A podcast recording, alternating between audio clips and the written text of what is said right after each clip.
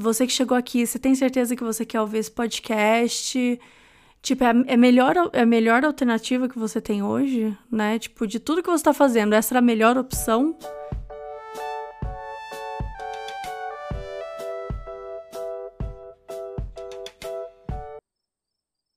Então eu vou gravar esse episódio de primeiraça, assim, eu vou sentar e vou gravar, não tenho que fazer, não tenho tempo pra editar. Foi uma semana puxada, corrida, tô escrevendo muito roteiro, não estou reclamando, tô feliz, não tô tão feliz assim, pelo momento que a gente tá vivendo, mas poderia estar tá pior, então eu tô feliz do jeito que dá para estar tá feliz. E eu sou uma B, esse é o meio avestruz, e eu sei que eu tô atrasada, mas o tempo é relativo, o tempo é elástico o tempo, ele é o que a gente, né, diz que ele é. Então, eu não posso chegar aqui e falar, ah, toda semana eu vou gravar um episódio se o tempo é elástico, porque eu não sei se eu vou ter algo legal pra, ou interessante para dizer toda semana. Eu não sei se eu vou conseguir produzir tamanha qualidade, né? Eu não sei se vocês estão afim de alguma coisa semanal. Então, acho que esse é um momento mais para a gente se conhecer mesmo, para a gente entender se é isso que a gente quer. É, você que chegou aqui, você tem certeza que você quer ouvir esse podcast? Tipo, é, é, melhor, é a melhor alternativa que você tem hoje, né? Tipo, de tudo que você está fazendo, essa era a melhor opção? Porque isso é, uma, é, é um compromisso, né? Assumir um compromisso que a gente tem que tomar cuidado, né? Quando a gente se compromete a alguma coisa, a gente precisa é, corresponder àquilo. E eu não sei hoje se eu guardo dentro de mim, se eu guardo dentro do meu ser, da minha alma, das minhas ambições, se eu guardo dentro de mim o, o, o carisma. Não, carisma não. Se eu guardo dentro de mim o item necessário para que a gente continue é, conversando por aqui e também que a gente continue construindo alguma coisa, sabe? Eu não sei se eu consigo construir, essa é a questão. Eu não sei se eu consigo construir. Eu não sei. É, e é por isso que eu resolvi fazer esse podcast. Então eu não sei se ele vai ser semanal. Eu não quero chegar um dia aqui e falar, putz, semana passada eu esqueci. Não, não foi, não esqueci porque a gente já conversou anteriormente, passei os últimos minutos falando sobre isso, não vou repetir, né? É só voltar e ouvir de novo. Então, esse é o melhor que eu consigo fazer agora, né? E não é bom, não é bom. Assim, eu quando eu digo é o melhor que eu consigo fazer agora, em momento algum estou dizendo que é bom. Mas é o que eu consigo fazer agora. E quando muitos anos atrás, ah, eu tô falando demais, umas coisas que não tinha nada a ver, eu não quero falar sobre isso. Hoje eu vim falar sobre o dia que eu fiquei atolada no show do João Paulo e Daniel. Sim, eu fiquei atolada no show do João Paulo e Daniel, mas primeiramente, quem é João Paulo e Daniel? João Paulo e Daniel era uma dupla sertaneja, João Paulo faleceu há muitos anos atrás, porém eu sou tão velha, velha no sentido de mais velha que o que aconteceu com o João Paulo, porque eu não sou velha, só para esclarecer. É, o que também não tem problema nenhum ser velha, né? A idade também é elástica, a idade é, é, é um. Tá. O João Paulo, ele faleceu já faz muito tempo, tal, mas isso foi antes dele morrer, e ele tava no show é, no sul de Minas Gerais, onde eu morava. E assim, eu morava numa cidade que tinha 15 mil habitantes. O que significa, quando você mora numa cidade de 15 mil habitantes, você vai onde. Você faz o que tem para fazer, entendeu? Que não é muita coisa. Então, por exemplo. E longe de mim criticar show sertanejo, porque sempre foi minha paixão. Só quero tentar explicar um pouco como é o racional de estar numa cidade pequena. A cidade se chama Camanducaia, não sei se alguém aqui já ouviu falar. Tinha um jogador de futebol, né, com esse nome, que eu não lembro se era dessa cidade, mas talvez por conta disso vocês conheçam. Mas eu morei em Camanducaia e essa cidade tinha 15 mil habitantes, já falei isso várias vezes. Nessa época, acho que nem tinha tudo isso, era bem menor, sei lá, 12 mil habitantes. Tô jogando aqui no ar.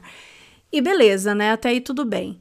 E aí, tudo que tem na cidade você quer aproveitar. Você quer aproveitar ao máximo, porque são poucas opções, né? Anos 90, aí é anos 90. Então, era realmente. Não, você não tinha muitas oportunidades. Eu lembro de coisas muito específicas, por exemplo, todo domingo eu ia na praça com uma fichinha no orelhão para poder ligar para minha avó. Vocês têm noção do que é isso? É, para eu poder falar com a minha avó, eu precisava sair da minha casa. Olha que loucura! É muito louco isso, né? É, você precisa sair de casa para falar com a sua avó. Tipo, eu precisava sair da minha casa, eu precisava andar até a praça, né? A praça. Tinham várias praças na cidade, não era tão pequena assim. Mas eu andava até uma praça e tal. E aí eu lembro que a gente comprava fichinha numa padaria que tinha um papagaio que ficava lá conversando com as pessoas e tal. Eu acho que era um papagaio, mas assim, todo todo pássaro que fala, eu acho que é um papagaio. Tipo, eu também acho que só papagaio fala, sei lá. Não deve ter outro, outro pássaro que fala. Tipo, o que eu tô querendo dizer falar mesmo, entendeu? Não, tipo, gritar é, falar a língua portuguesa, as, as, normas gramaticais, recitar um, um poema, recitar um verso de música do Claudinho Bochecha, entendeu? Uma coisa assim, nesse nível. Eu acho que só o papagaio. Eu não sei se é maritaca. Maritaca tem um nome, né, de... É um, é um nome de bicho que falaria, eu acho. Se eu fosse maritaca, eu tentaria falar. Mas eu é, acho que maritaca e papagaio no máximo, mais do que isso não, não tem como. E tinha isso no, na padaria. Beleza. É, ia lá, comprava as fichas tal, colocava a ficha e ligava pra minha avó. E tinha todo o rolê também de que, assim, se a ficha acabar no meio, não era só uma ficha, né? Eram algumas. Se a fi... Tipo, ele meio que avisava, né? Só pra explicar, porque deve ter gente que nem sabe o que é isso. Mas o orelhão é um, um objeto muito comprido, é um telefonão gigante, é um celularzão, um WhatsApp grandão só que sem a parte do texto, que você vai lá e você faz uma ligação. E aí, para fazer a ligação, você colocava fichinha. E aí você tinha que discar, meu, sei lá, uns 70 números para ir para um lugar, assim. E isso eram números que você sabia de cor.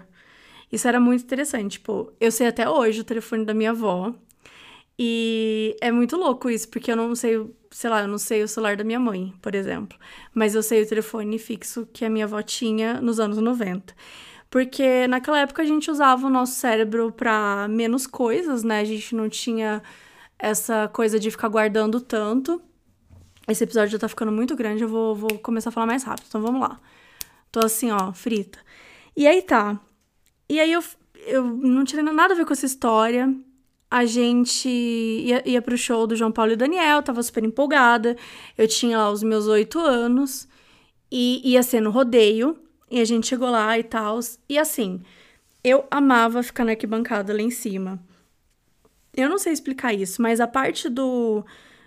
Não é um ginásio, é um negócio de rodeio. Como que chama isso?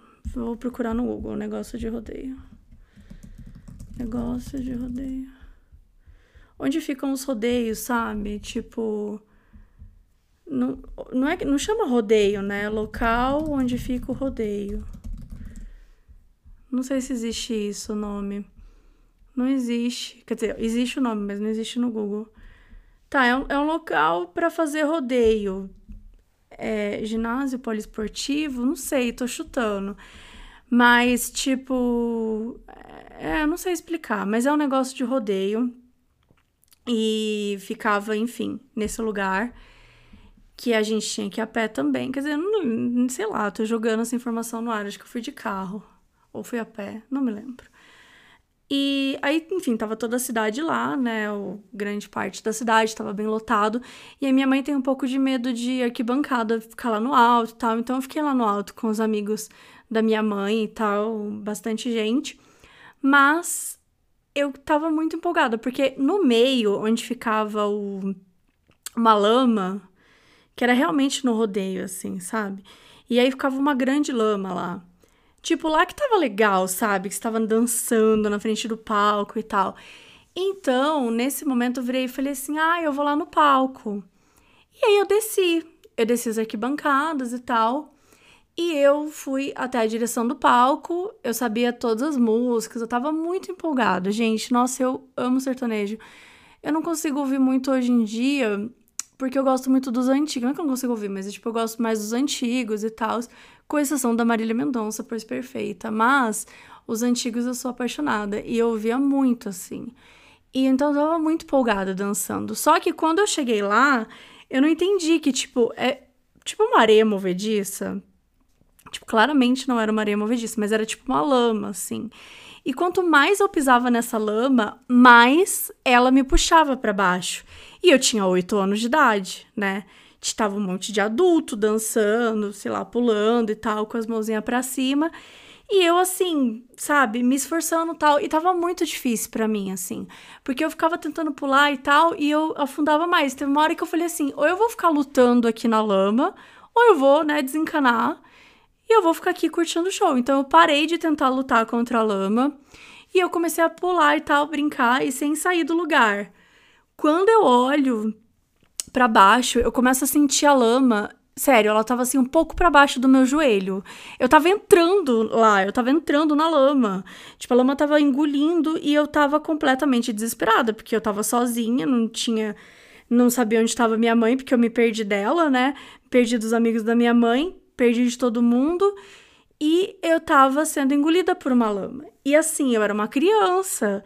E aí eu comecei a chorar, que é o que uma criança faz, né? Quando tá em uma situação de desespero quando você tá atolado no show do João Paulo Daniel. E aí eu comecei a chorar, e eu chorei e tal. E aí veio, né, um adulto, e ele, tipo assim, ficava tentando puxar o meu pé. Só que assim, sério, tava muito grudado. E aí, meu, ele, tipo, sei lá, um adulto veio, puxou o meu pé, e um adulto puxou o outro pé. Tipo assim, sabe? Foi, foi um pouco caótico e foi muito vergonhoso. E aí, na hora que eles puxaram, eu saí de meia. Tipo, meu tênis ficou lá dentro. Não é não é que, tipo, tava visível, meu tênis tava muito para baixo. Tipo, meu tênis não era impossível pegar o meu tênis, sabe? E eu tava numa situação muito humilhada, porque eu tava com vergonha, né? E quando você é criança, você parece que você tem muito mais vergonha do que, sei lá, depois que você faz 30 anos, você pensa, ai, tudo bem, sabe? Eu atolei na lama no show do João Paulo Daniel, mas quem nunca? Então, naquela época foi, assim, para mim foi o mais pesado foi o fato de eu ter atolado na lama e o tênis ter ficado lá. Porque as pessoas ficavam me olhando e não tava ninguém rindo, só que a minha sensação era que tava todo mundo olhando e rindo para mim. Então eu fui a pé, de madrugada, chorando até a casa do meu vizinho, que era taxista. E aí ele levou, me levou até lá. Aí eu fiquei sentado no carro esperando. Ele entrou, achou minha mãe. E aí contou pra minha mãe, nossa, sua filha, não sei o quê, nananã. Eu nem lembro mais dessa parte, assim. Eu só lembro que, enfim, isso que aconteceu foi o dia que eu atolei. E eu, assim, pensei, ah, beleza, vai passar desapercebido, tá tudo certo, né? Nada vai acontecer. Quando no dia seguinte eu tô na escola, e aí é, passa uma bicicleta, e aí do nada eles. Eu tava jogando queimado, assim, eu jogava muito queimada. E aí, de repente, alguém, sei lá, do outro lado da rua, uma criança insuportável, claro, grita: atoladinha, atoladinha. E aí eu fiquei, tipo, muito nervosa e eu fingi que não era comigo.